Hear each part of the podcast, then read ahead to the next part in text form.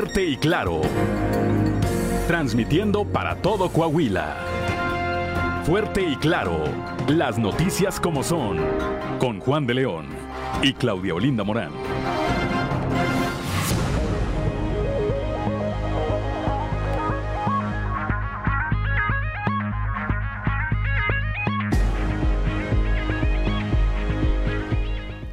Son las 6 de la mañana, 6 de la mañana con 3 minutos de este lunes 3 de octubre del 2022.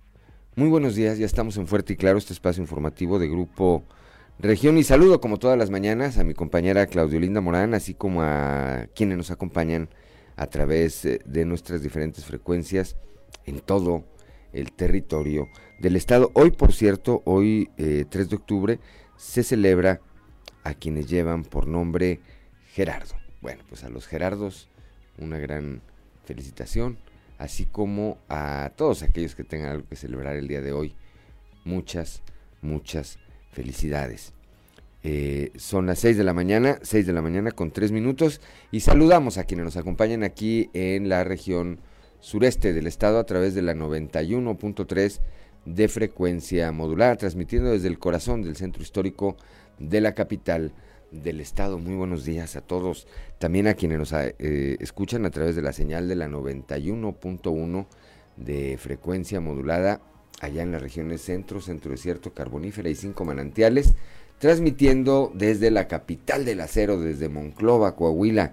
Muy buenos días también allá a todos los que se preparan para iniciar ya una nueva jornada y una nueva, una nueva semana, primer lunes del mes de octubre. Saludo también a la región eh, Laguna de Coahuila y de Durango, hasta donde llegamos a través de la señal de la 103.5 de FM, transmitiendo desde Torreón, desde la Perla de la Laguna. Buenos días también allá a la región lagunera para el norte de Coahuila y el sur de Texas, transmitiendo desde el municipio de Piedras Negras por la 97.9 de FM. Y para Acuña del Río y Jiménez a través de la 91.5 de la 91.5 de FM, transmitiendo, transmitiendo desde el municipio de Acuña. Saludamos también a quienes nos eh, siguen como todos los días a través de las redes sociales por las distintas páginas de Facebook de Grupo Región. Son ya las 6 de la mañana, 6 de la mañana con 5 minutos y ya está activada, como todos los días, nuestra línea, su línea de WhatsApp, el 844-155-6915. Repito, 844-155-6915. Esta línea de WhatsApp es para que usted se comunique con nosotros o a través de nosotros. Eh, si usted quiere mandar saludos, una felicitación, eh, como decimos aquí, si usted le quiere cobrar a alguien, por ahí le puede cobrar también.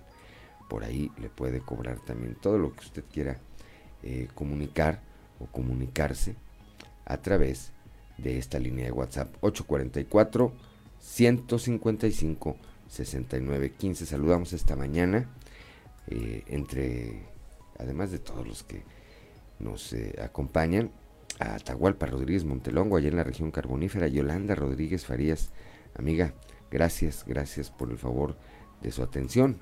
Sigue a través de las redes sociales, don Joel Roberto Garza Padilla también ya está siguiendo, siguiendo esta transmisión a través de las redes sociales. Son las 6 de la mañana, 6 de la mañana con 6 minutos. Una mañana fresca, Claudio Linda Morán. Así es, muy buenos días, Juan, y por supuesto, muy buenos días a quienes nos acompañan. A esta hora de la mañana, 6 con 6 minutos, la temperatura en Saltillo está en 14 grados, en Monclova 19, Piedras Negras 19, Torreón 19 grados también, General Cepeda 13, Arteaga 13, en Ciudad Acuña hay 17 grados, en Derramadero 11, Musquis 17, San Juan de Sabinas 18, San Buenaventura 19 grados, Cuatro Ciénegas con 18 grados, Parras de la Fuente y Ramos Arispe con 14 grados centígrados. Pero si usted quiere conocer a detalle el pronóstico del tiempo para todas las regiones del estado, vamos con Angélica Acosta. El pronóstico del tiempo con Angélica Acosta.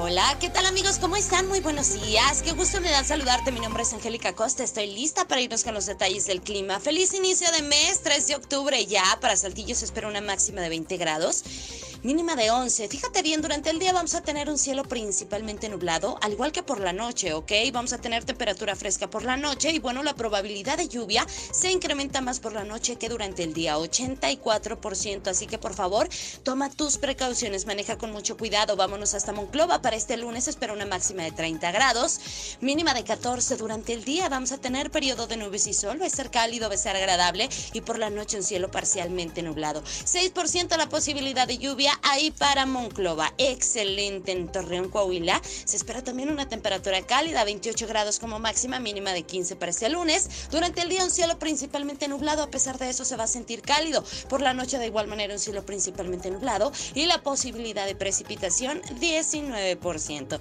Excelente, vámonos ahora hasta Piedras Negras. Se espera una máxima de 32 grados en Piedras Negras para este lunes, mínima de 16 durante el día, parcialmente soleado, va a estar cálido, va a estar agradable y por la noche parcialmente nubladito. La posibilidad de lluvia, 2%. Eso es ahí para Piedras Negras. Excelente en Ciudad Acuña. Máxima de 32 grados, mínima de 17 durante el día. Vamos a tener un cielo principalmente nubladito. A pesar de eso se va a sentir cálido, va a estar agradable. Por la noche un cielo parcialmente nublado. Y bueno, la posibilidad de precipitación, 2%. Ok. Vámonos ahora hasta la Sultana del Norte, allá en Monterrey, Nuevo León. Si usted tiene vuelta para allá. Déjeme decirle que se espera una máxima de 30 grados, mínima de 17 durante el día, principalmente nublado. A pesar de eso, se va a sentir muy cálido y por la noche, de igual manera, un cielo principalmente nublado. La posibilidad de precipitación, 25%. Amigos, ahí está, se esperan lluvias. Maneje con mucho cuidado. Que tenga un feliz inicio de semana. Buenos días.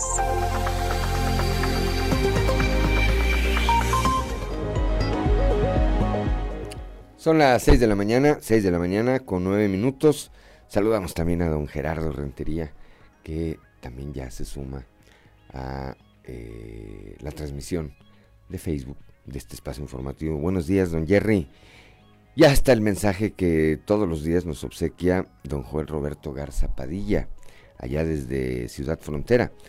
La frase de hoy, la frase de hoy dice, no te canses de intentarlo, porque quizás lo imposible se convierta en realidad. Pues sí, así es. Con muchas cosas en la vida, a base de terquearle, terquearle, terquearle, hasta que en una de esas funciona. Bendecido inicio de semana para todos, también para usted, don Joel. Por cierto, y por supuesto. 6 de la mañana, son las 6 de la mañana con 10 minutos y como todos los lunes, vamos a escuchar el mensaje del obispo de Saltillo, Monseñor Hilario González García. Mensaje del obispo. Aumentanos la fe. Es la súplica de los apóstoles que le hacen a Jesús en el Evangelio de esta semana. Y es también nuestra súplica cuando nos vemos en medio de situaciones que la debilitan o amenazan con acabarla. Nos damos cuenta de que la fe es un don que Dios nos regala, una virtud que se pone a prueba día con día y que es en el combate de la fe como el Señor nos da la gracia de aumentarla. Jesús no responde directamente a la súplica, pero abre el horizonte de la fe. El aumento de la fe no es cuantitativo para pensar en mucha o poca fe, sino que es cualitativo. Pues aunque fuera como un pequeño grano de mostaza, tendría la fuerza para arrancar y trasplantar un árbol en el mar. La fe se aumenta poniendo en práctica, por medio de actos de confianza en el Señor, la disposición espiritual para vivir conforme a lo que creemos. El profeta Habacuc en el Antiguo Testamento se hace portavoz de una queja contra Dios por las situaciones de violencia e injusticia que vive el pueblo. Pareciera que Dios está ausente y no está con su pueblo. La fe se pone a prueba. La paciencia experimenta sus límites y el corazón se desanima. Sin embargo, la respuesta del Señor es una invitación a mantenerse fieles, pues el justo vivirá por su fe. La perseverancia en la fe ayuda al creyente a vencer la tentación de darse por vencido y perecer ante el mal. El justo no solo sobrevive por la fe en la adversidad, sino que puede vivir con pleno sentido, pues alcanza a ver con los ojos de Dios la salvación que espera. Perseverando en la fe, le hacemos caso al Señor que nos invita a no endurecer el corazón, a no dudar en el sufrimiento o en la falta de justicia y de paz. Si nos mantenemos cerca del Señor, con gozo, dándole gracias y puestos de rodillas, bendiciendo su nombre, con seguridad encontraremos los caminos de salvación que anhelamos y así transformaremos la realidad. Haciendo nuestra la recomendación de Pablo a Timoteo, procuremos avivar el espíritu de fortaleza, de amor y de moderación que Dios nos ha infundido. Animados por este espíritu, demos buen testimonio de Cristo, aún en los sufrimientos y desánimos, y sostenidos por la fuerza de Dios, perseveremos en el servicio al Evangelio. Aumentanos la fe, le decimos al Señor. Y Él nos responde, invitándonos a perseverar en el servicio. Somos siervos inútiles que cumplimos con lo que teníamos que hacer. Las circunstancias y las exigencias en que vivimos en el mundo actual pueden ser agotadoras y dejarnos con un cansancio existencial. Podemos tener la tentación de perder la fe en lo que hacemos y en el sentido de todos los esfuerzos que hacemos. Podemos también experimentar un desgaste que nos lleva a rendirnos. Pero Jesús nos motiva, con su ejemplo de vida, a seguir sirviendo, con amor obediente y generoso. Pidámosle al Señor que nos ayude a no darnos por vencidos en la fe, que nos ilumine y fortalezca con su Espíritu, para que sirviendo a los demás, reflejemos su misma caridad. Bendiciones para todos.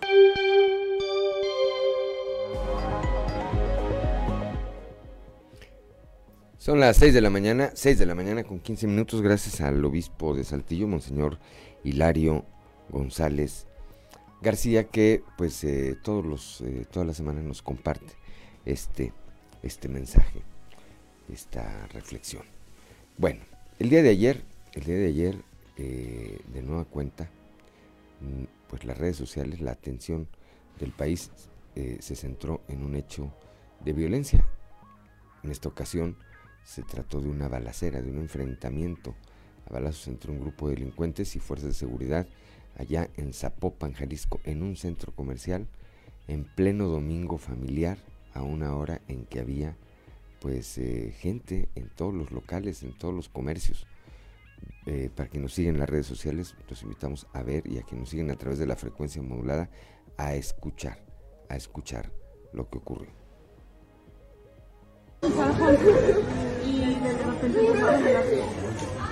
manada y camino.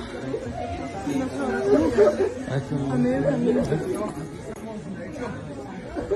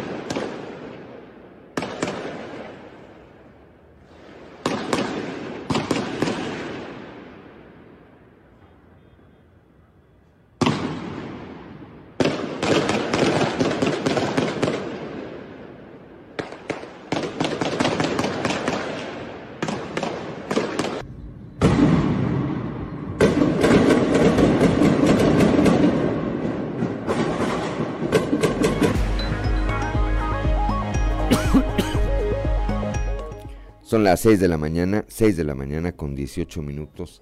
Saludo también a Moisés Santiago Hernández, nuestro compañero, así como a mi tía Margarita Briones, que ya se suman, se integran también a esta transmisión. Bueno, pues ahí escuchamos ya. Terrible eh, los eh, lamentos de los niños, de las señoras, de los padres de familia, que pues no sabían qué estaba sucediendo y se encuentran de repente inmersos, inmersos en esta terrible balacera que dejó un saldo de al menos tres muertos y una persona herida en pleno, pleno centro comercial, eh, Puerta de Hierro se llama, ahí en Zapopan, Jalisco. Se, en uno de los videos que se difundieron ayer en redes sociales y que rápidamente se viralizaron, se decía que iban por Julián Álvarez. Más tarde, este cantante emitió dos videos. En, los, eh, en ambos dos, pues aclaró que, que no, que él, está en Pachuca, para Pachuca Hidalgo, tiene una presentación el día de ayer por la noche en la feria de Pachuca. Entonces dijo, pues no, no, yo no, ni, ni he estado en Guadalajara, este, menos en Zapopan, así que pues dudo mucho que hayan querido ir por mí o me hayan estado buscando. Eh, seguramente se trató de una confusión. Más adelante también, eh, entre la información que trascendió es que se trataba de un empresario al que habrían querido secuestrar, pero que contaba con escoltas, que es con quien inicialmente habría iniciado este enfrentamiento y después habría continuado con un eh, grupo de elementos del ejército mexicano que transitaban por la zona y que pues obviamente se acercaron se acercaron a prestar auxilio, apoyo, y ahí se da, ahí se da este enfrentamiento terrible. La gente tirada en los negocios, tirada en los restaurantes, este, atemorizada, los niños llorando. Eso es lo que creo que no queremos volver a vivir aquí en Coahuila. Y el otro año pues vamos a tener la opción de escoger entre el Coahuila que vivimos hoy o lo que estamos viendo en el resto del país. El subsecretario de Seguridad Pública en el país, por cierto, responsable de la seguridad en el país, Ricardo Mejía Verdeja, ayer estuvo en el ejido Lequeitio, acá en la región lagunera, en un evento pues eh, proselitista, me imagino, es estas llamadas asambleas informativas de seguridad en un lugar en el que no hacen falta. 6 de la mañana, son las 6 de la mañana con 21 minutos. Una pausa y regresamos.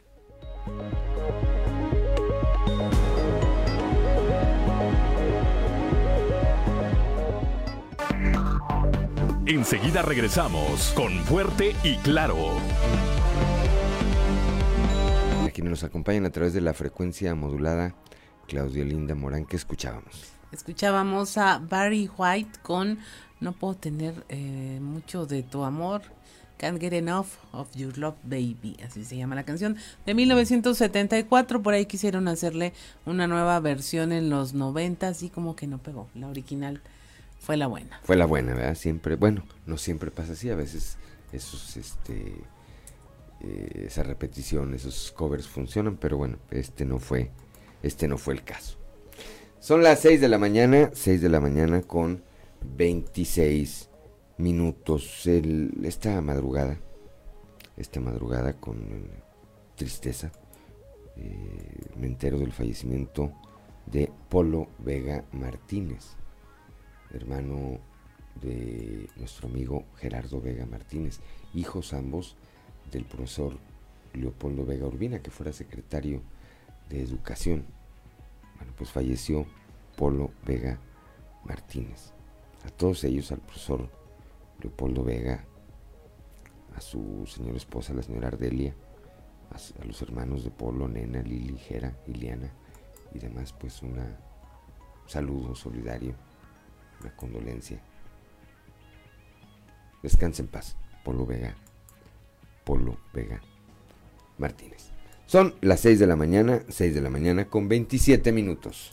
Continuamos con la información y si usted nos sigue a través de la radio, le invitamos a que vaya a nuestras redes sociales para que disfrute de este contenido eh, de los videos más virales llamado Sucedió en. Esto es Sucedió en los tres videos más virales del momento. Sucedió en Centla, Tabasco. A través de redes sociales se hizo viral el momento en que se desploma un helicóptero de la Marina. En la aeronave se transportaban cinco elementos, de los cuales tres fallecieron y dos más resultaron heridos de gravedad. Sucedió en Java, Indonesia. 174 personas fallecieron y miles más resultaron heridas tras la finalización de un partido de fútbol. En las imágenes captadas por los aficionados se aprecia cómo los fanáticos invadieron el terreno, comenzando así una pelea campal que ni las autoridades pudieron detener. Sucedió en Santiago de Chile, Chile. Momentos tensos se vivieron durante un partido de fútbol. En imágenes captadas por un aficionado se observa cómo una columna repleta de fanáticos cae sobre la multitud que se disponía a ver el encuentro. Las autoridades ya habían advertido a los fanáticos de no subirse a esa estructura. Sin embargo, hicieron caso omiso hasta que este fin de semana se venció. Afortunadamente, no hubo personas fallecidas.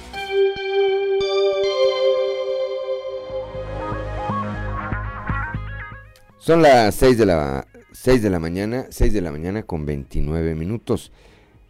Vamos a la información. El día de ayer fue localizada allá en el estado de Jalisco la menor Keila González, que había desaparecido aquí en Saltillo desde el pasado 29 de septiembre. Leslie Delgado tiene el reporte. Buen día, informando desde la ciudad de Saltillo. Este domingo la Comisión Estatal de Búsqueda de Coahuila y la Fiscalía General del Estado confirmaron que se encontró con vida en el estado de Jalisco a Keila González, la menor de 15 años que desapareció el pasado 29 de septiembre en el centro de Saltillo y que por tres días tanto sus familiares como las autoridades trataron de localizarla. En este sentido, la dependencia estatal indicó que tuvieron contacto con ella y se trabajará en coordinación interinstitucional con la Comisión Estatal de Búsqueda, la Fiscalía General de Jalisco y el enlace del programa de alerta AMBER en aquella entidad para el aseguramiento de la menor. Extraoficialmente, se mencionó que conoció a un joven a través de las redes sociales. Sin embargo, las autoridades no confirmaron dicha información. Informó para Grupo Región Leslie Delgado. Son las 6 de la mañana, 6 de la mañana con 30 minutos. Pues en Jalisco está, afortunadamente está viva.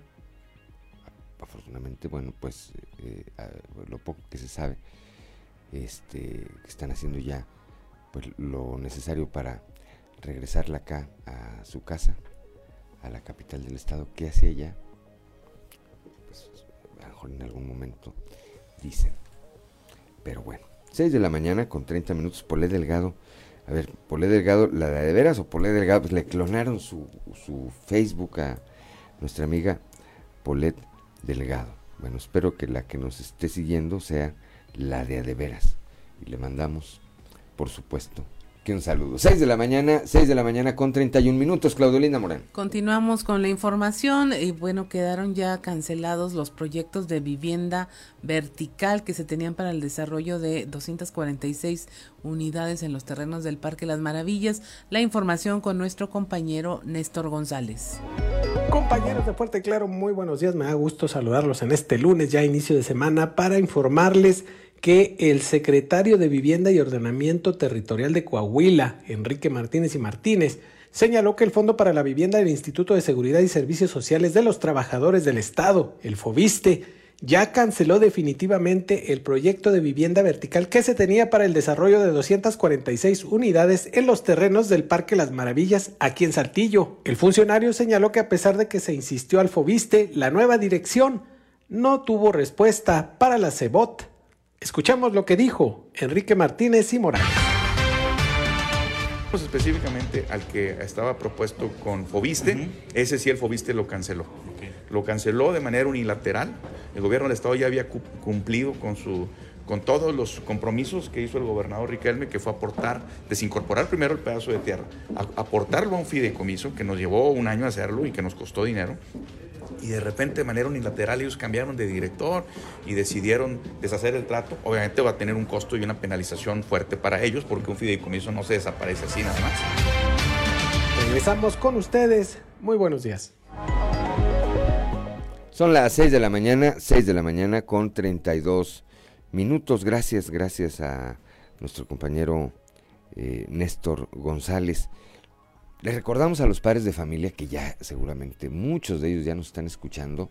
Algunos de ellos irán en trayecto ya a dejar a sus hijos que hoy, hoy, hoy, como decía Fox, hoy, hoy, hoy, hoy comienza la aplicación de la segunda dosis de la vacuna COVID-19 para niños de 5 a 11 años. Esto aquí en la capital del estado. Para las letras A y B, del primer apellido obviamente, el primer apellido de los niños cuyo ese primer apellido empiece con letra A o B, es hoy 3 de octubre y los puntos de vacunación es Plaza Sendero Sur, Unidad Deportiva Hugo Díaz Velázquez, este está en Ramos Arispe, ¿verdad? Esas son, esas son las únicas dos sedes. Para las letras C y D es el 4 de octubre. Para la E y la F el 5 de octubre. Para la G y la H el 6 de octubre. Y para la I y la J el 7 de octubre. Es hasta ahorita, pues ese es el, ese es el calendario que está dando a conocer la Secretaría del Bienestar. Vaya con tiempo, vacune a su hijo, a su hija, protéjalos con esta segunda dosis de eh, el biológico contra el COVID-19, que no significa más que salud, protección y vida. 6 de la mañana con 34 minutos vamos a la región centro con Guadalupe Pérez. Coahuila, tercer lugar en competitividad. Esto lo señala el gobernador Miguel Riquelme. Guadalupe, muy buenos días.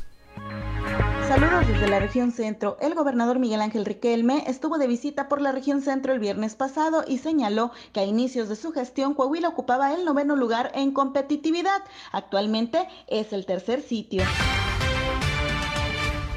En Coahuila, cuando yo entré, teníamos el noveno lugar en competitividad. Hoy tenemos el tercer lugar en competitividad. Somos el segundo estado más seguro de México.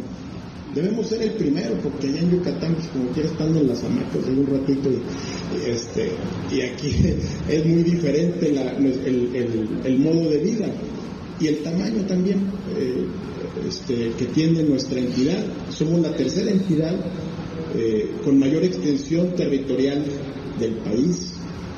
Eso significa un doble, triple, cuádruple esfuerzo para poder enfrentar nuestros retos. Saludos desde la región centro para Grupo Región Informa, Guadalupe Pérez.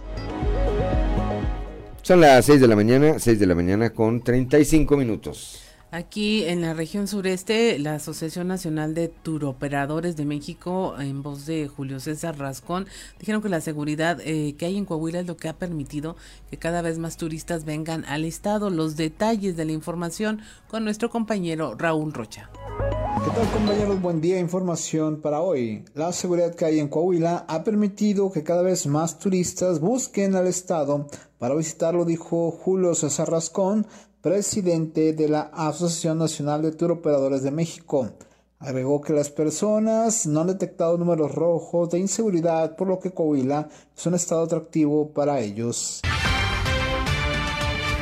Eh, la verdad, eh, he estado monitoreando todos los estados, pero en particular los del norte, porque yo soy de Sonora. Este, se ha repuntado mucho porque después de la pandemia se buscaron destinos emergentes y en los casos de las dos Baja Californias, Sonora, eh, Sinaloa y Durango y, Coahuila en particular, ha despuntado mucho porque son lugares que busca el turista nacional y extranjero en las cuestiones de, lugares abiertos, con espacios y todo eso, y ha repuntado mucho.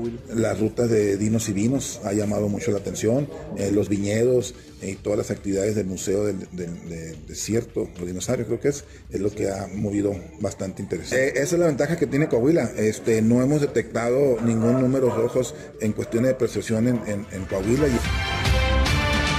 Esta es la información para el día de hoy. Buen día. Son las 6 de la mañana, 6 de la mañana con 37 minutos. Vamos a la región lagunera, ahora con nuestro compañero Víctor Barrón. De nueva cuenta, ahora reviente este, esto es la historia de cada fin de semana allá, allá en Torreón. Revientan una fiesta clandestina con alcohol y drogas. Esto se llevaba a cabo en un estudio de grabación. Víctor Barrón, muy buenos días. Hola, muy buen día amigos de Grupo Región en temas de la comarca lagunera. Autoridades municipales de Torreón procedieron a la clausura de un estudio de grabación que había sido habilitado como sede de una fiesta con bebidas alcohólicas y aparente consumo de drogas, evento en el cual se cobró un cover para el acceso de los asistentes. Fue el pasado sábado cuando personal de inspección y verificación se dio cita al local ubicado en calle Blanco número 84 como parte de las acciones del operativo Cero Tolerancia. El lugar no contaba con los permisos correspondientes en el tema de consumo de bebidas embriagantes y además se encontraron utensilios para el consumo de droga y con el apoyo de fuerzas policíacas se efectuó la detención de dos personas por presunto consumo de sustancias, mientras que otros asistentes abandonaron el lugar al darse cuenta de la revisión. En tanto, el propietario del local fue multado por no contar con licencia de funcionamiento ni permiso para realizar el evento con venta de alcohol, así como por rebasar los decibeles permitidos en materia de medición del sonido. Para Grupo Región informó Víctor Barrón. 6 de la mañana, 6 de la mañana con 39 minutos. Pues de qué tamaño estaría el estudio para que te haya permitido hacer un fiestón de ese tamaño, con caguama y con droga y con, con todo el kit. Ahora, bueno, a diferencia de otros eh, eventos de esta naturaleza que se han eh, sancionado allá en la región lagunera, no se habló de menores de edad, ¿verdad? Claudio Linda. Afortunadamente, pues no, no se mencionaron. ¿Qué será? ¿Que son más fiesteros allá en la laguna o que son más chismos? También, igual era lo que te iba a decir, no importaba el tamaño, quién sabe el volumen del sonido que se escuchaba en este lugar. Bueno, pues así está, así están las cosas. Son, y, lo que viene, Juan, o sea, vienen ya las fiestas. Apenas vienen las fiestas. entonces, muy seguramente eh, se van a hacer más reportes de este tipo. Bueno, pues prepárese. Son las 6 de la mañana, 6 de la mañana con 40 minutos. Una pausa, una pausa y regresamos. Estamos en Fuerte y Claro. Para que nos acompañen a través de la frecuencia modulada que escuchábamos.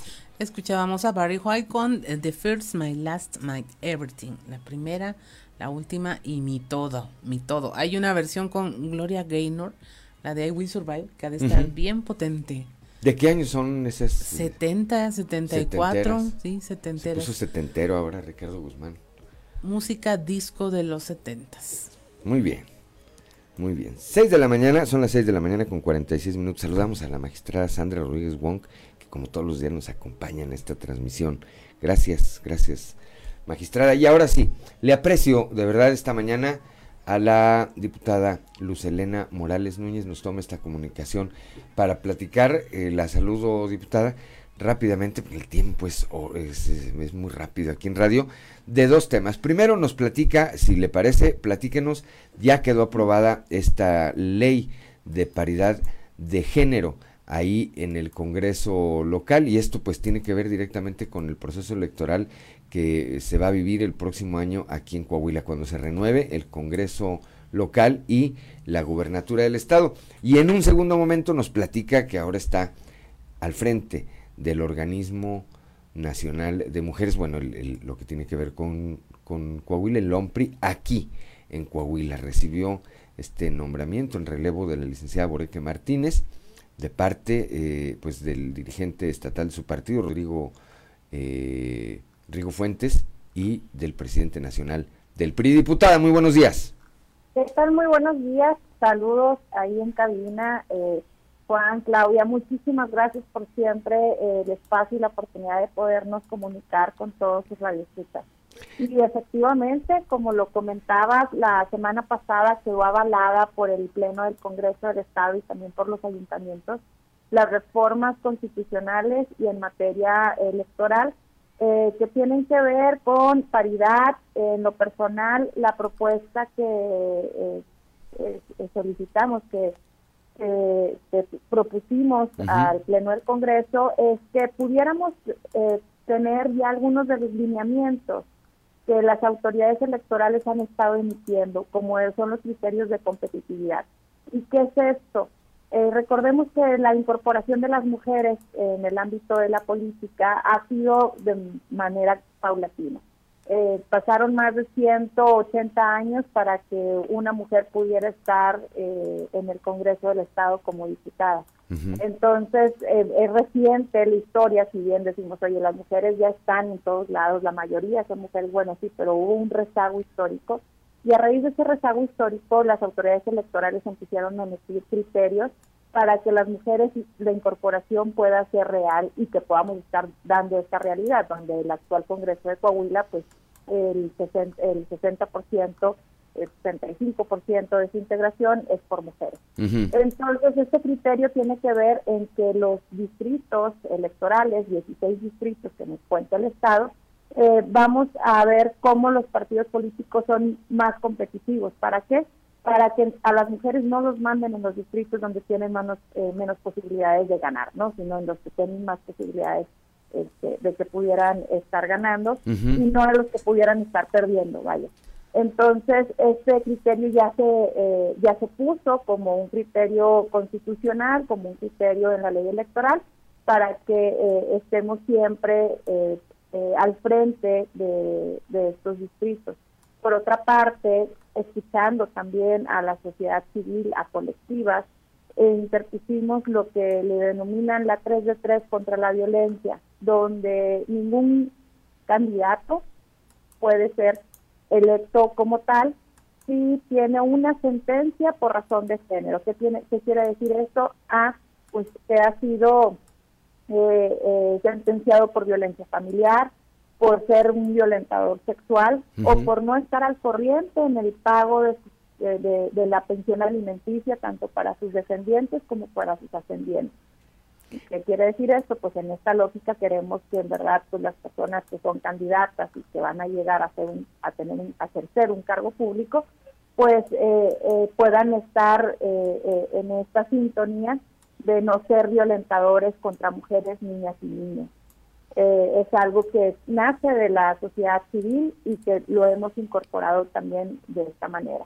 Y en materia de paridad, esta fue una propuesta del diputado Eduardo Olmos, donde también se manejan eh, distintos criterios y, se le da autoridad al Instituto Electoral de Coahuila para que pueda emitir estos lineamientos. ¿Qué había pasado antes? Que eh, las autoridades electorales, en, particular los institutos, emitían lineamientos y el tribunal electoral le decía, eh, tranquilo instituto, tú no tienes la facultad para estar diciéndole a los partidos políticos cómo, cómo regular la paridad al interior de, su, de, de sus procesos de selección. Entonces, les estamos dotando de estas facultades para que puedan ellos emitir criterios de paridad de acuerdo a la competitividad, de acuerdo a una candida o a una candidatura, eh, lo que le llaman, este, eh, si ya postulaste un hombre o la, elección anterior, pues ahora postulas a una mujer. Eh, entonces se dan una serie de cuatro posibilidades que los, el Instituto Electoral puede otorgar a los partidos políticos para poder cumplir. Y recordemos que si no cumplen con estos criterios de paridad, pues bueno, se podrán hacer las instituciones o se podrán quedar sin candidatos. A ver, diputada, en algún momento se llegó a hablar de de esta, de esta posibilidad y yo se lo pregunto. Eh, eh, como parte de esta ley, si en esta elección del 2023 resulta electo como gobernador del estado un hombre, en el 2029 tendrán que ser puras candidatas mujeres? No necesariamente. El Instituto Electoral puede valorar el que sea una elección de puras mujeres, dando un principio eh, el que te decía de candidatura alternada, si ya postulaste hombre, ahora postula mujer. puede que, que, tal vez partidos políticos en esta eh, seleccionen eh, a una mujer como candidata y en la siguiente probablemente pues no estén obligados a que a que sea postulada una mujer nuevamente. No está como limitante, pero sí eh, les da esta, esta posibilidad. Les da esa posibilidad, particularmente en su partido, si en esta elección postula un hombre en el 2029, ¿debería postular o podría postular una mujer? Así es, estarían posibilidades de acuerdo a la ley y si el lineamiento electoral así lo manejan de la candidatura alternada de postular precisamente una mujer. Muy bien. Diputada, a ver, platíquenos, tenemos tres minutos, platíquenos. Ahora llega al OMPRI, ahí eh, como parte, pues me parece que de un proceso de renovación que está en su partido, preparándose precisamente para este proceso electoral del eh, 2023.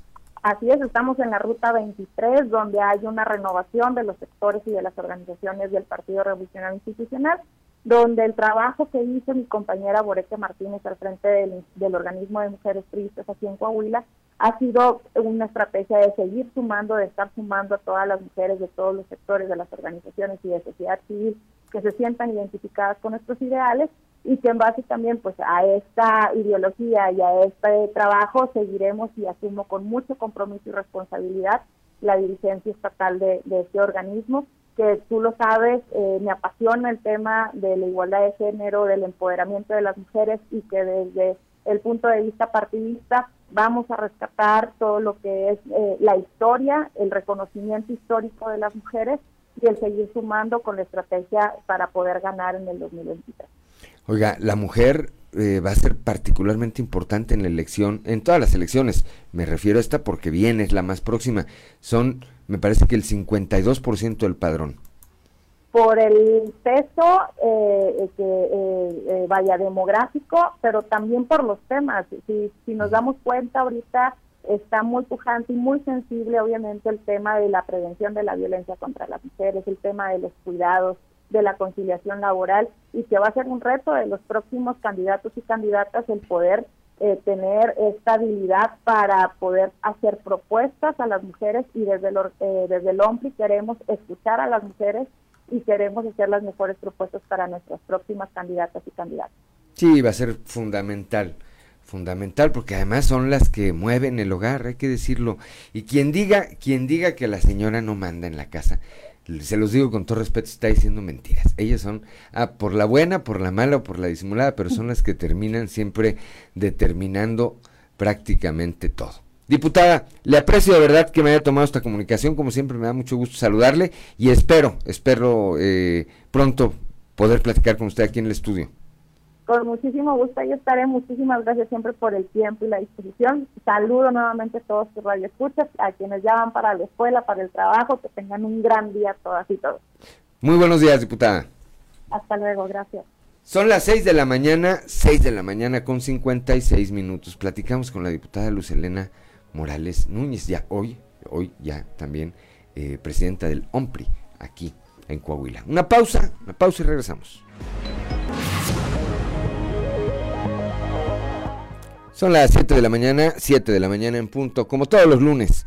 Ya está en la línea telefónica y le aprecio, por supuesto, a nuestro amigo Rubén Aguilar Valenzuela y su comentario, y su comentario de cada lunes. Rubén, muy buenos días. Buenos días, Juan, buen día quien nos escucha. Pues mi comentario en esta ocasión es sobre este grupo de hackers, el grupo Guacamaya, que dio a conocer este archivos de, la Secretaría de la Defensa, eh, ese es un grupo de hackers, el más eh, conocido a nivel mundial, fue el que encabezó a Assange, eh, este personaje que es tan admirado, reconocido por él como héroe por el presidente López Obrador, precisamente por haber hackeado, por haber sacado documentos confidenciales, en este caso del ejército de los Estados Unidos. Eh, ahora lo han hecho del ejército mexicano. Este grupo, eh, que se define a sí mismo como una organización de la sociedad civil, sin fines de lucro, como hackeactivistas, eh, tienen como objetivo la defensa de la tierra, así se propone en su página que tienen en, en la red, como que defienden los intereses de, la, de, las pueblos originarios y están en contra de la injusta explotación por las mineras, por la tala de los bosques y por la eh, energéticos. y la primera vez que salieron este año, que es cuando se le empezó a conocer, ocurrió en marzo del 2000, de este mismo 2022, cuando sacaron a la luz documentos de una minera en Guatemala, propiedad de unos empresarios rusos, donde ponen de manifiesto pues las eh, ah, ilegalidades, eh, los tratos con el gobierno, etcétera, ¿no? Luego se fueron, eh, trasladaron su accionar sin dejar esto hacia los ejércitos porque consideran que los ejércitos son los responsables y el apoyo al final de estas empresas y que son su punto de defensa y que pueden hacer lo que hacen precisamente por la acción del ejército. Eh, primero en septiembre eh, salió toda la documentación que dieron a conocer del ejército de Chile eh, y por el,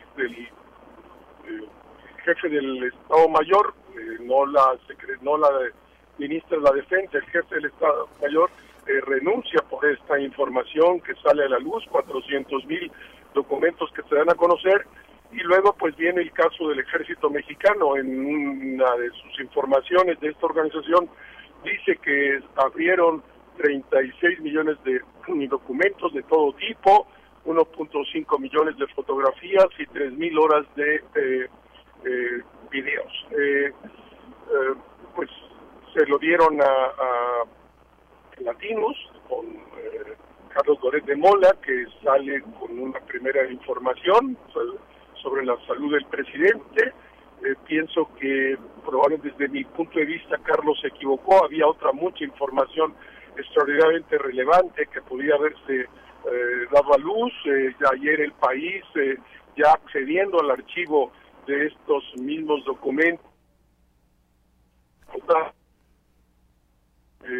abusos sexuales en el ejército, eh, decenas de casos eh, que no se han dado a la luz pública, que se revictimiza a las víctimas y se eh, pues, trata de manera leve a los violadores o a los abusadores.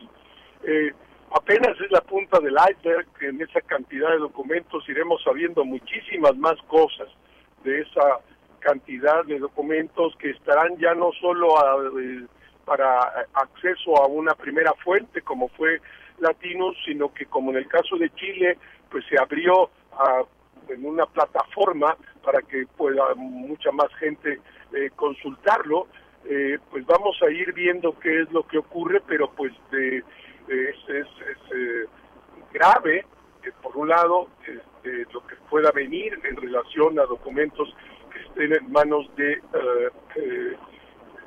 ahora de los medios de comunicación, de parte de los archivos de la Secretaría, y de otro lado, pues que los diversos especialistas eh, comentan que era muy endeble el sistema de, protección del ejército, de hecho, el propio colectivo Guacamaya habla de que en la entrada que ellos hicieron a, los eh, archivos del ejército ya había habido otros hackers antes que habían sacado información y habrá pues que ir viendo con cuidado qué es lo que ocurre. Es un fenómeno mundial, hay, hay, muchos grupos de hackers, está Anonymous también que es conocido eh, y pues lo que hacen esta, unos podrían hacer una crítica y decir, bueno, qué horrible que ponen en juego la seguridad, etcétera. El presidente es de lo que piensa que está muy bien, así lo ha hecho con, con reconocimiento con Assange.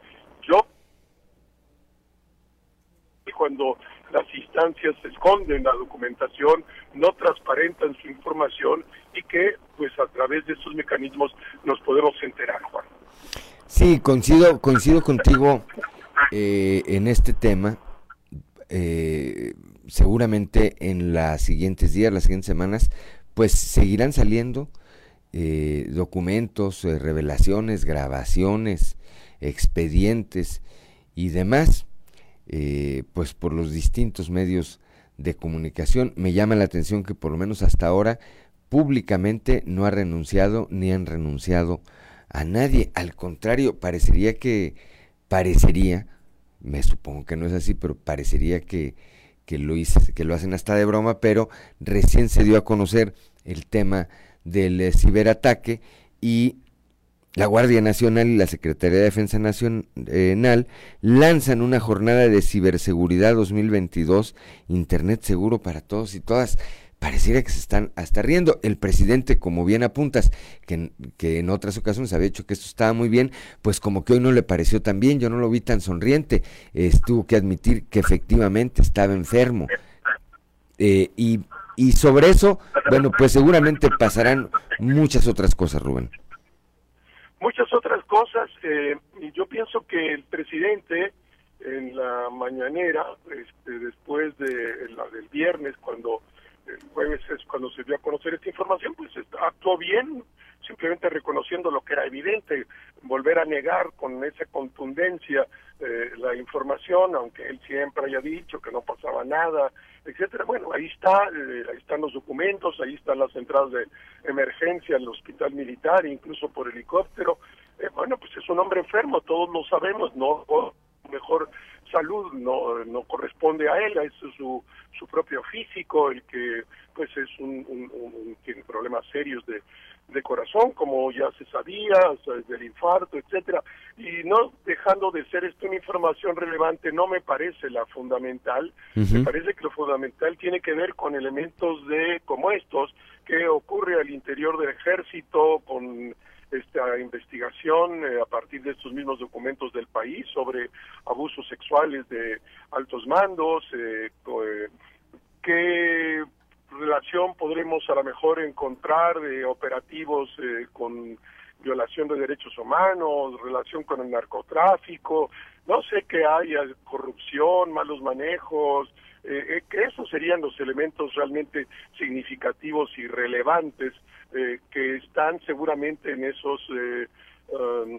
documentos. No estoy diciendo que, que los haya, sí, absolutamente es cierto los abusos sexuales en el interior, porque ya salió a partir de un eh, análisis de mil documentos de estos abiertos de parte del país ayer un eh, artículo ya sobre el abuso los abusos sexuales en, al interior del ejército de México pero habrá otras muchas cosas. Y luego queda por verse lo que seguirá, porque con esos millones de documentos pues habrá para muchísimas investigaciones después saberse, porque también Guacamaya intervino, además de los archivos del ejército de Chile y de México, los de Colombia, los de El Salvador y los de Guatemala, que todavía no los ha dado a conocer y ya irán saliendo también. Eh, y bueno, pues esta discusión que también hay que dar sobre si esto es eh, una irresponsabilidad o esto es un servicio a la comunidad en la medida que se transparenta cosas que se esconden y que todos tendremos derecho y tenemos derecho a saber. Pues sí, se van, se van a tener que saber. Se tendrán que saber, Rubén, a lo mejor, pues a la mala, como decimos, pero eh, yo, yo también eh, creo en lo que dices tú, me parece que había o hay cosas más relevantes por conocer, que, que, bueno, ya no fueron las primeras, pero tampoco significa que no se vayan a saber. Creo que más adelante tendremos y o estaremos escuchando de estas y de otras, Rubén. Como siempre, como siempre, Rubén, muchas gracias por tu, por tu comentario. Muchas gracias a ti, Juan. Buen día y buen día que nos escucha. Buenos días. Un excelente, un excelente inicio de semana. Muy buenos días. Son las 7 de la mañana, 7 de la mañana con 11 minutos gracias a nuestro amigo Rubén Aguilar que como eh, pues todos los todos los lunes nos hace comentarios interesantes sobre el acontecer nacional o internacional. Siete de la mañana con 11 minutos, qué milagro, ya anda aquí Natalia Cepeda de Consultoral. Este, de repente se nos pierde ahí dos o tres semanas y luego regresa regresa en lunes. No, pero ah, eh, eh, normalmente es en martes, ¿verdad? Por eso se me hizo, por eso se me hizo desconocido. El día de hoy en la portada de nuestro periódico Capital destaca esta información basada en esta encuesta que hace Consultoral. Decepciona Emilio de Hoyos a los acuñenses. Dos eh, retratos, ahorita vamos a ir viendo lámina por lámina, dos cosas que me llaman la atención. En esta encuesta que ah, llevó Consultoral a cabo, que ahorita nos va a platicar un poco de la mecánica aquí Natalia Cepeda, eh, pues una, hay un porcentaje del 49% de los encuestados que tienen una pues una mala eh, calificación, califican mal el, el, papel que ha hecho hasta ahora el alcalde de Acuña. 49% mal, 28% regular, 13% buena y 10% solamente dicen que es muy buena.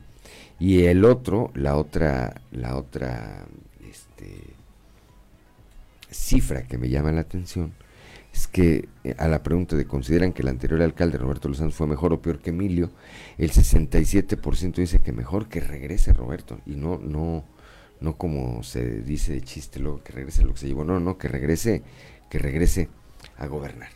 Natalia Cepeda, Claudio Linda Morán, platícanos de esta encuesta. Así es, buenos días. Pues bueno, en este ejercicio quisimos trabajar con eh, gente que hubiera participado en ambas elecciones, gente que eh, sea originaria de Acuña o que por lo menos tenga más de cinco años viviendo. Viviendo ahí. Viviendo en el municipio, pues para que nos pudiera dar el resultado, el comparativo de ambos alcaldes, ¿no? Y eso fue el ejercicio como lo manejamos en esta ocasión para poder dar este resultado.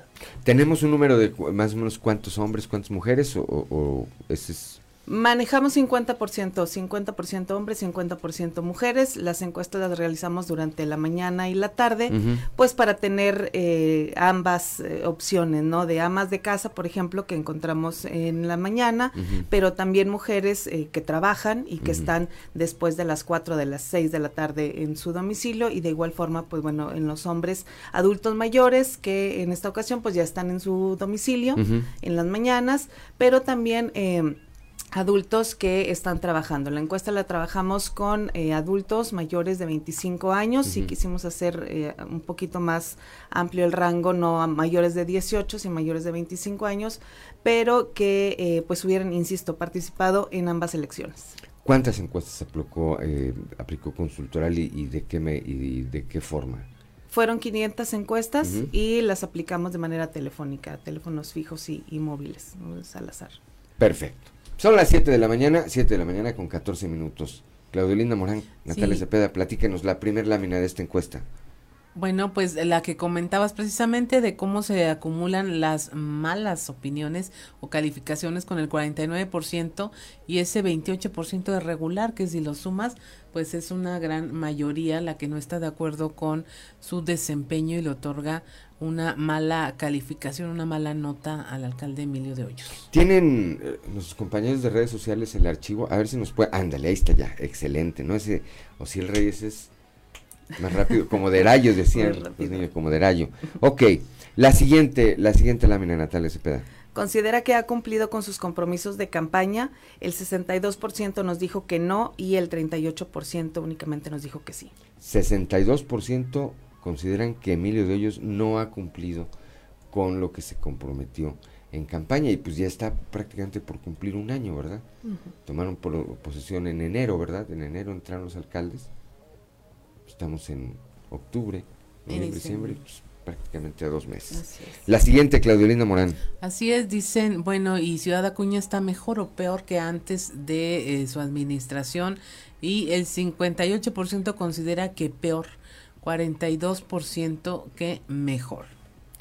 ¿Me repites el, porcentaje?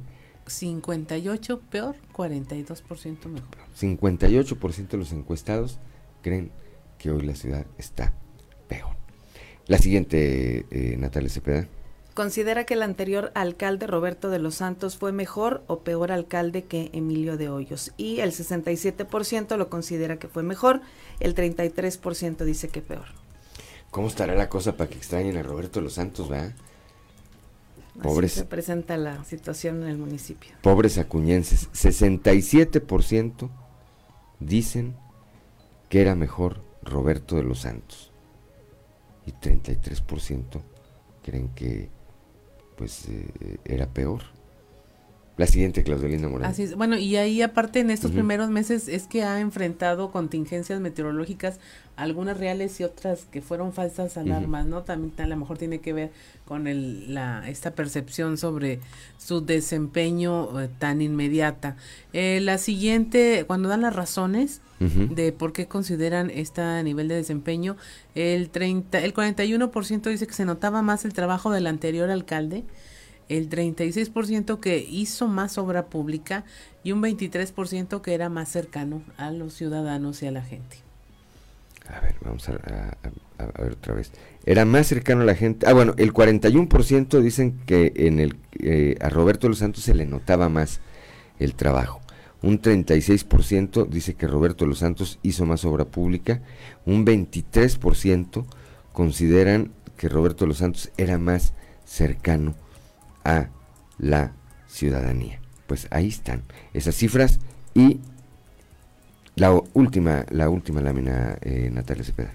Volvería a votar por Emilio de Hoyos, el 58% nos dijo que no y el 42% únicamente nos dijo que sí. Por eso eh, mencionaba al inicio el que buscamos que nuestros nuestra muestra fuera de personas que hubieran participado en ambas elecciones, ¿no? Tanto en la de Roberto. Así es, como en la de Emilio. Sí, para saber la, perspectiva ¿no? de la ciudadanía.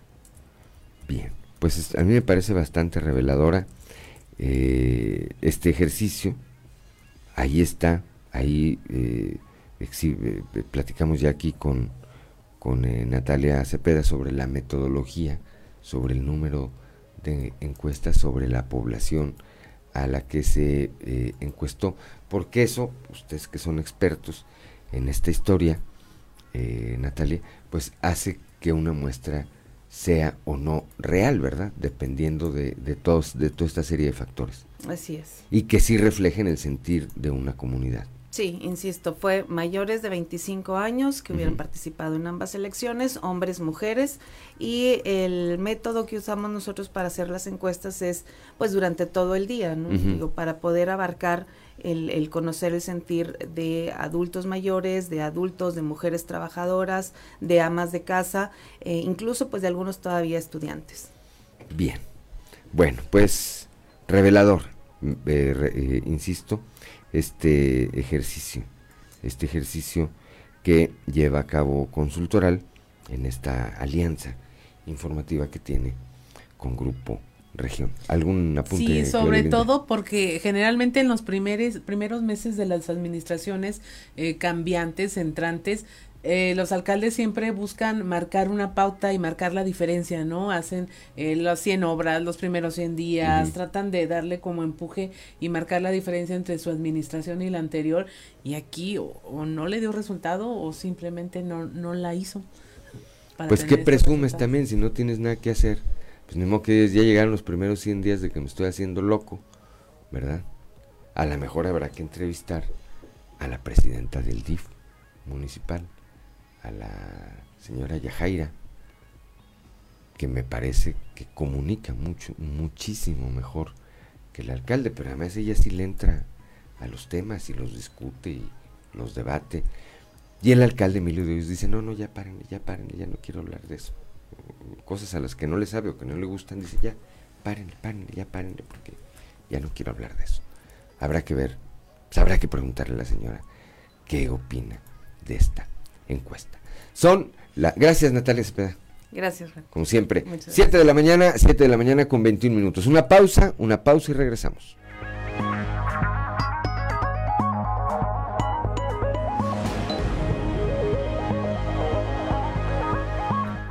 7 de la mañana, son las 7 de la mañana con 25 minutos. Gracias por seguir con nosotros, que no se le haga tarde los que van a la escuela, al trabajo. Porque bueno, pues hay quienes entran a las 7, hay quienes entran a las 8, hay quienes entran a las 9. ¿verdad? Tanto a trabajar como a la escuela. Bueno, a todos los que están preparándose ya para iniciar esta jornada de este lunes, primer lunes del mes de octubre. Bueno, pues que no se les haga tarde, salgan con tiempo, evítense eh, congestionamientos, evítense conflictos viales que luego terminan en otras cosas. Desde la bueno, ¿qué escuchábamos, Claudelina Morán, rápidamente? Escuchábamos igualmente a Barry White con Just the Way You Are de 1978. 78, las calmaditas, trae puras calmaditas ahora Ricardo Guzmán. Esta como que ya me sonó más, se me hizo más conocida al más oído. Muy bien. Toño Zamora desde la capital del acero. Toño, muy buenos días. Buenos días, buenos días a las personas que nos sintonizan a esta hora. El barril blanco, la de Barry White. Andale, exactamente. El, barril blanco. Y, estaba moreno, moreno, moreno, porque si dicen negro se enojan ahora. Sí, eso, eso estábamos comentando con, con Claudia y con Ricardo ahorita fuera del aire, precisamente, mi querido Toño. Así es. Oye, fíjate que eh, ayer a las 07.30 horas eh, paró el alto número 5 de nueva cuenta. Ahora va a ser por cuatro días este, ¿Por qué? Pues falta materiales, No tienen materiales para producción de cero. los trabajadores eh, esperan que, este conflicto se solucione pues a partir del cuarto día, ¿no? Este, que se compre lo que se tenga que comprar para poder producir porque además en cuatro días sin producir acero, pues quienes más pierden son los trabajadores y, la empresa, la empresa porque no vende y los trabajadores porque no hay bono de producción. El bono de producción en AMSA es mucho mayor que el salario, así que imagínate cómo, cómo han de estar, ¿no? Entonces, este, pues ojalá y toda la problemática que existe en AMSA, que, yo creo que la lana que, que ganan con la venta de acero, pues se va para pagar los 250 millones de dólares mensuales que tiene que pagar Alonso Astira para seguir este, estando haciendo lo que está haciendo, Pues una situación eh, compleja. Y repito, eh, más allá de cualquier otro tipo de consideraciones, lo cierto es que cuando Altos Hornos eh, pues le pasa algo malo, como también cuando le pasa bueno, pues lo resiente la región, sea para bien o sea para mal, Toño. Entonces, pues eh, siempre, insisto, más allá de cualquier consideración de, de cualquier tipo, creo que siempre tenemos que estar esperando que esta empresa le vaya bien, que esta empresa le vaya bien. Se nos cortó la comunicación ahí con Toño, ahorita la retomo, eh, e insisto, yo creo que siempre hay que pensar o hay que esperar que a esta empresa le vaya bien, porque en esa medida le va bien a la región, le va bien a los trabajadores, le va bien pues a las familias de los eh, trabajadores.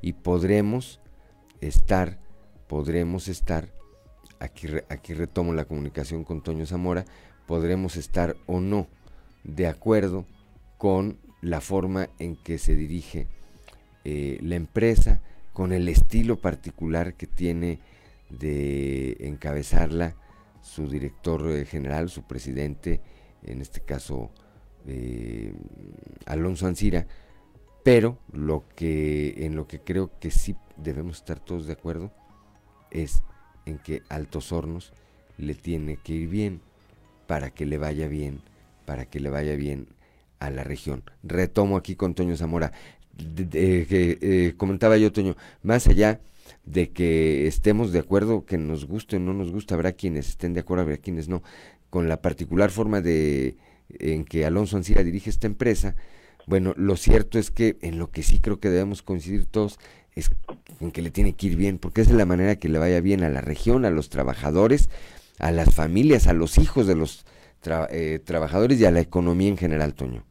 Sí, eh, dicen que cuando Altos Hornos le da este, catarro, eh, la región centro tiene pulmonía, ¿no? Entonces sí, tiene razón en ese sentido y hay que tener cuidado también este, eh, Napito que se enoja porque a Napoleón porque le dice Napito a Napoleón Gómez Urrutia. Entonces este viene desatado también ahora este, queriendo tener el contrato colectivo de AMSA. Entonces que son muchas cosas que, que, que, se vienen así en cascada y, y bueno pues a, a, ver qué sucede. Ojalá y todo se componga. Por otro lado Juan eh, los aspirantes a ser consejeros nacionales del PAN ya, ya se definieron luego de que se registraron, cuando menos las mujeres no van a tener problemas, de cinco que fueron electas o cinco que pasaron el examen, eh, solamente se registraron dos. Y pues bueno, como van a escoger a dos mujeres, ellas ya son desde este momento consejeras nacionales, Blanca Epen Canales y Alma Lucina Fon Meléndez. Mientras que por el lado de, los varones eh, están Mario Dávila Delgado, está Gerardo Abraham Aguado Gómez, que es el secretario general, Bernardo González Morales, José Guillermo Anaya Llamas y Ernesto Saro Borman. Yo considero que de aquí van a escoger a tres consejeros y los tres que, que van a ser electos para mi gusto va a ser el alcalde de Moclova, va a ser el secretario general del PAN y, va a ser también este y, y Cantán. Hasta ahí. Bernardo González entonces este está apuntado. Sí, pasó el examen.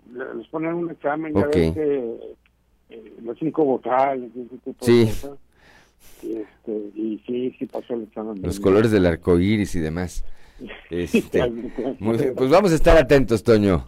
Vamos a estar atentos a ver quién queda. Bueno, en el caso de las mujeres, pues van a escoger dos y ya están, nomás eh, presentaron dos. Bueno, pues esos ya están prácticamente. Y acá va a ser interesante ver de toda esta lista quiénes finalmente llegan o logran esa, esa posición de consejeros en, nacionales por parte del PAN Coahuila, Toño. La Asamblea Estatal va a ser el 6 de noviembre en Saltillo. Este, si me pregunto, bueno, ¿y por qué no va Elisa Maldonado como como como, consejera, como candidata a consejera? ella como presidenta del Comité Directivo Estatal sube, o sea, va sin ningún problema, no hay necesidad de presentar examen, no hay ya tiene esa ya tiene esa calidad. Así es. Perfecto, Toño. Gracias, como siempre, Toño Zamora. Hasta mañana. Muy buenos días. Siete de la mañana, son las siete de la mañana con 33 minutos. Bueno, pues continuamos con la información. Vamos a ir ahora a ver si eh, localizamos a nuestro amigo Ricardo Martínez, allá desde el municipio de Parras de la Fuente, que hay quienes lo ponen, el otro día lo comentábamos, Claudia, en el sureste y hay quienes lo ponen en la laguna. No, yo creo que es del sureste, ¿verdad? Aunque tenga esa gran conexión con la región lagunera, finalmente es, eh, es más del sureste que de la laguna, ¿no? Así es. Luego creemos que es ahí por la comunicación que hay en la carretera. Ricardo Martínez, muy buenos días desde Parras de la Fuente, ¿qué novedades? ¿Qué tal Juan de León? ¿Cómo estás? Muy buenos días. Eh, pues eh, informarte referente pues a un percance eh, que estuvo a punto de terminar con la vida de un motociclista el día de ayer por la noche, aproximadamente a las 10.30 de la noche. Este motociclista circulaba a exceso de velocidad por la carretera Paila Parras, eh, brinca uno de los bordos reductores de velocidad que se encuentran frente a la escuela Celeta número 21 y pierde el control. Esto ocasiona que se pues vaya demasiado hacia la orilla, impactándose primero con el cordón cuneta central de esta carretera y posteriormente se impacta contra dos palmas, eh, ocasionando que quede esta persona sobre el piso. Eh, te platico referente a este percance que acudieron elementos de la Cruz Roja de Parras a cargo de José Ángel Soto Castro para llevar a, este joven a un centro médico y por la cercanía más próxima con el centro de salud se decidió trasladarlo a este centro médico, pero a las, a las pocas horas fue llevado eh, al Instituto Mexicano del Seguro Social, luego de haber sido estabilizado ya que las lesiones que presentaba ponían en riesgo su vida.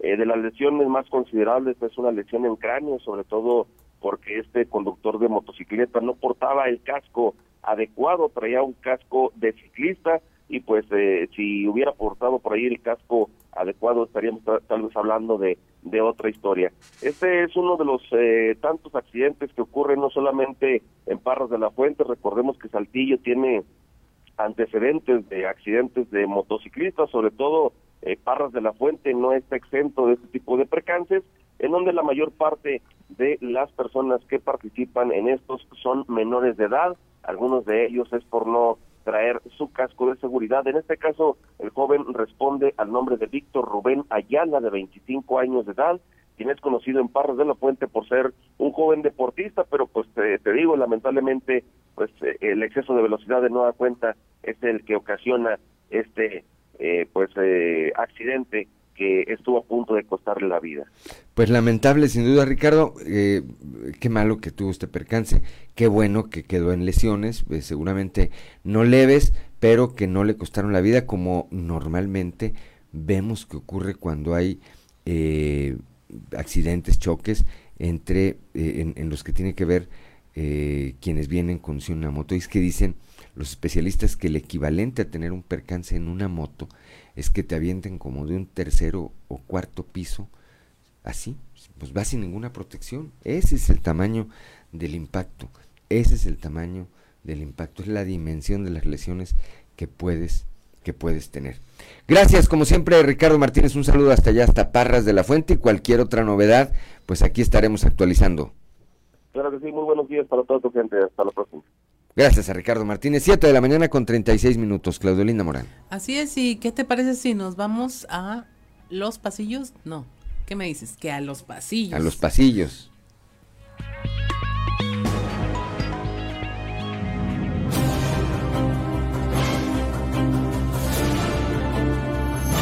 Y en el cartón de hoy, unidad, que nos muestra Armando Guadiana y Diego del Bosque en un evento multitudinario donde no hay nadie y solo hay sillas vacías, mientras que Diego dice, bienvenidos al evento de la unidad.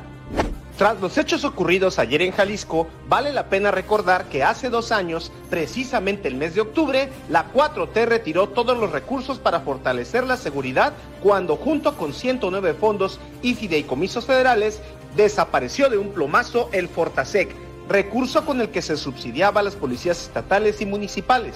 AMLO dejó así al garete a las corporaciones policíacas que recibían mediante esta fuente apoyos para capacitación, equipamiento principalmente.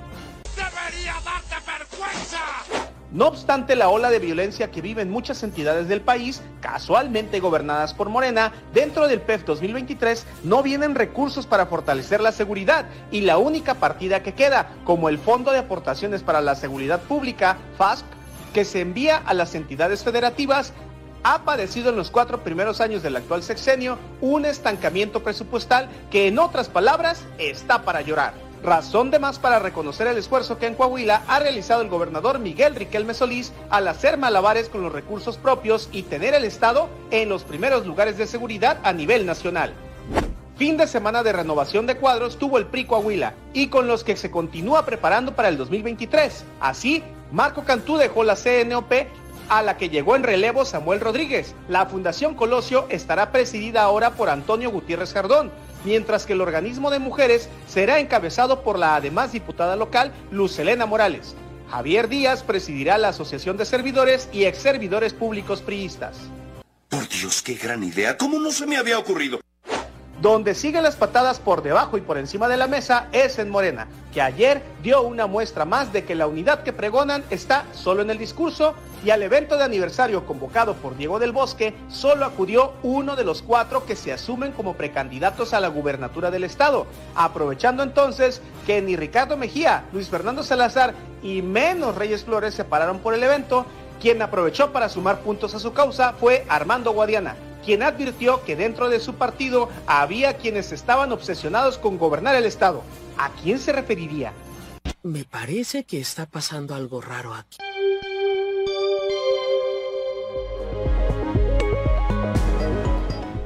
Son las 7 de la mañana, 7 de la mañana con 39 minutos. Bueno, pues así estuvo lo de Morena ayer.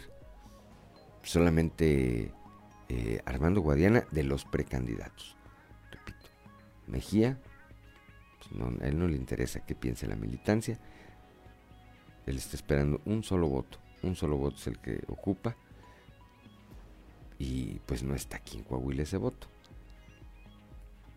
Luis Fernando Salazar pues, se anda promoviendo, anda más ocupado en eso. Y además, pues me parece que no tiene ninguna buena relación con la dirigencia de su partido, por más que se tomen fotos y se abracen y demás pues lo cierto ahí está, ahí está, en los hechos, ahí está. Reyes Flores, pues no va a su oficina, pues menos va a ir un evento. Y en domingo, pues menos, ¿verdad? Menos, quién sabe qué andará siendo el delegado. Igual y ya no anda queriendo ser candidato, ¿verdad? A lo mejor ya no, ya no tiene interés en ser candidato, ya se convenció de que su responsabilidad es pues eh, estar al frente de la secretaria de la delegación de la Secretaría del Bienestar, igual ya se va a poner a chambear ahí muy duro y por esa razón no se le vio ahí. El único que anduvo ahí fue eh, Armando Guadiana, bueno, pues que evidentemente aprovechó, aprovechó para eh, eh, pues capitalizar o tratar de capitalizar simpatías ahí con el grupo de militantes que acudieron. Aprovechó también para decir que hay quienes están obsesionados, dice, están obsesionados, una obsesión por gobernar el Estado. No, no dijo nombres, seguramente en algún momento los va a decir. Ahora que les digan que no son ni él ni Luz Fernando, seguramente ahí va a decir nombres el senador Armando Guadiana. 7 de la mañana, son las 7 de la mañana con 41 minutos. Una pausa, una pausa y regresamos. Minutos y usted nos acompaña a través de la radio, escuchó a Barry White con Let the Music Play, deja que la música suene y bueno, vamos a dejar ahora que las letras suenen con algo que vale la pena leer con Alberto Borman. Algo que vale la pena leer con Alberto Bortman. Excelente jornada, estimado amigo Juan de León y amigo Radio Escuchas, mil gracias por su sintonía. Esta semana, en algo que vale la pena leer, vamos a platicar de una de las novedades eh, literarias narrativas de este año, y es que llevar al ámbito literario el sentido artístico de lo conceptual no resulta tarea fácil, sobre todo cuando un escritor logra que la idea de un todo prevalezca ante la individualidad de cada pieza, ya que con esto cumple la meta de proporcionar al lector un enfoque diferente de apreciación y disfrute literario. Y esa es precisamente la perspectiva que nos ofrece el maestro Enrique Serna, ganador del Premio Excelencia en las Letras José Emilio Pacheco en 2020 por el conjunto de su obra, quien tras el gran éxito del Vendedor de Silencio regresa a las librerías este 2022 con la antología de cuentos Lealtad al Fantasma, publicado por la editorial Alfaguara. Las siete ficciones tragicómicas contenidas en este volumen tienen en común un eje conceptual en el que distintos personajes entregan el control de sus vidas a una voluntad impositiva conformada por sus propios fantasmas. Los fantasmas del ego, la pasión, la idolatría, la entrega amorosa, la zozobra o la sumisión, que ante el estallido repentino de un conflicto producen una consecuente pérdida de libre albedrío. Esta característica de ausencia de control y de personalidad vulnerable a la posesión de sus fantasmas propios es aderezada con una crítica implícita y sugerida sobre la evolución de los valores, las formas de vivir y de pensar en los tiempos que corren. Historias cortas en las que Enrique Serna, fiel a su estilo satírico, narra sin pudor las vidas de protagonistas que rehuyen a su moralidad. Por ejemplo, una fanática que se vuelve el peor fantasma de su artista favorito en La Fe Perdida, un triángulo amoroso que termina en un epifánico final en el blanco advenimiento, y mi favorito, la guerra entre una pareja por el cariño de su mascota en paternidad responsable. Una lectura por demás recomendable con lealtad a la calidad literaria a la que nos tiene acostumbrados el propio Enrique Serna, quien, como bien dice, las mejores historias son las que nos susurran voces que no sabemos de dónde vienen. Lealtad al fantasma de Enrique Serna, una lectura por demás recomendable. Amigos lectores, mil gracias por su atención y nos escuchamos de nueva cuenta la próxima ocasión cuando tengamos lista la recomendación de algo que vale la pena leer. Excelente semana les desea su amigo Alberto Borman y recuerden que en estos tiempos de monopolio digital y tecnológico, leer un libro es hacer revolución.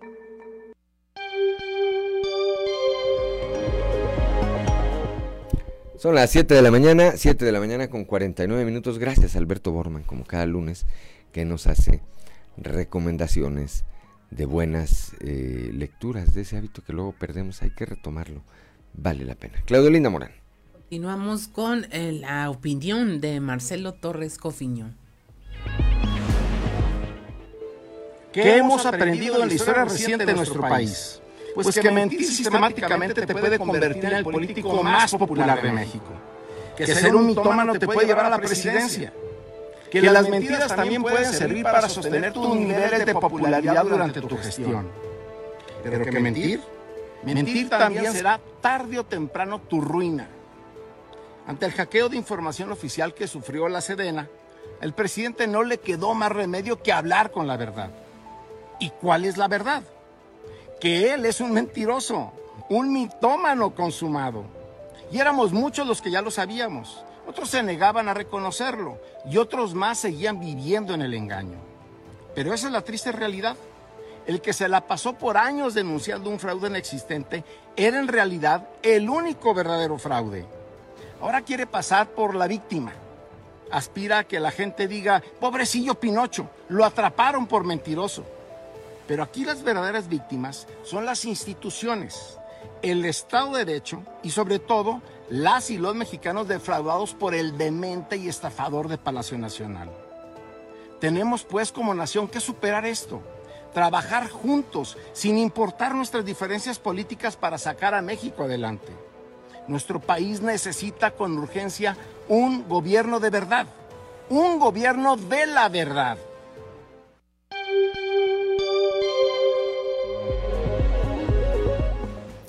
Son las 7 de la mañana con 51 minutos. Tenemos deportes. Vámonos al mundo de los deportes. Resumen Estadio con Noé Santoyo.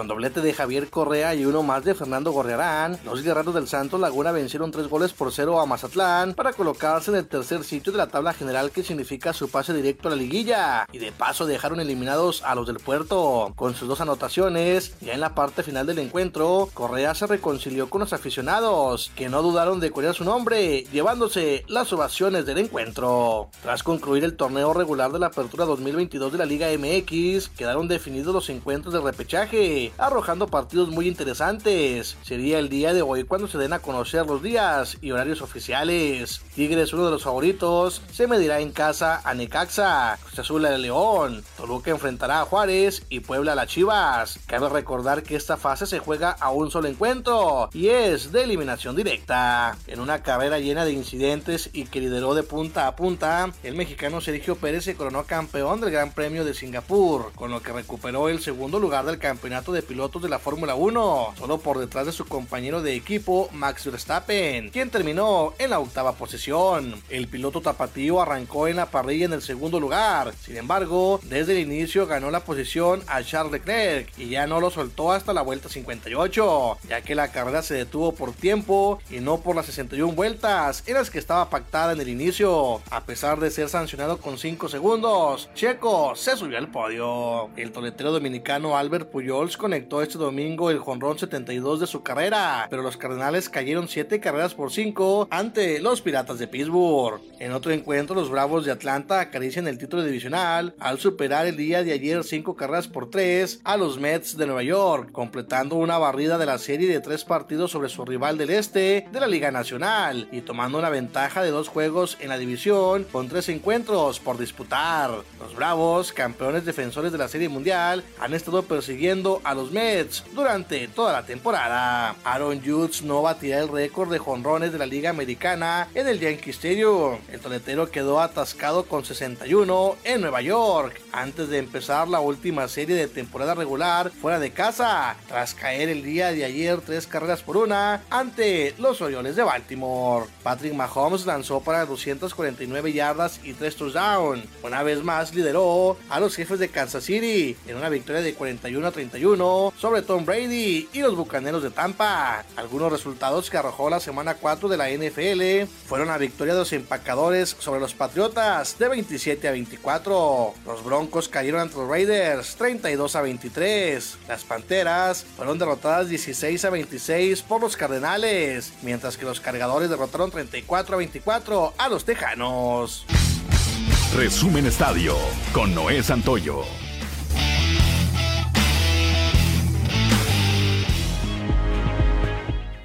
Son las 7 de la mañana con 55 minutos. Nos vamos, nos vamos esta mañana de lunes 3 de octubre. Gracias por el favor de su atención. Lo esperamos el día de mañana, mañana ya de martes, a partir de las 6 y hasta las 8 de la mañana, aquí en Fuerte y Claro. Eh, y de las 8 a las 9 de la mañana en Región Informa, en cada, en cada una de las regiones eh, del estado en, tiene presencia Grupo Región. Por hoy no me queda sino recordarle que Grupo, eh, que Fuerte y Claro es un espacio informativo de Grupo Región bajo la dirección general de David Aguillón Rosales. Yo soy Juan de León y le deseo que tenga usted el mejor, pero el mejor de los días.